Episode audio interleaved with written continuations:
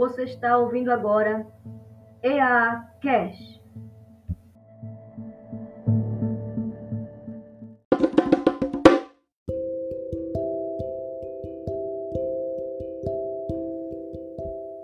Iremos abordar hoje sobre a ocupação desordenada. O que é a ocupação demográfica desordenada? A ocupação desordenada é um dos problemas urbanos contemporâneos.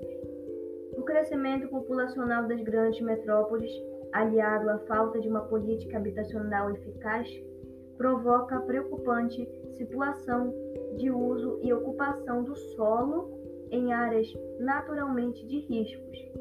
A habitação humana, que é agravado sobretudo pela constante retirada de mata ciliar, ameaçando a presença da população local em áreas de encostas sujeitas de erosão, assoreamento, enchentes e inundação. Desse modo, áreas urbanas que deveriam estar protegidas em virtude de serem classificadas como áreas de proteção permanente são ocupadas.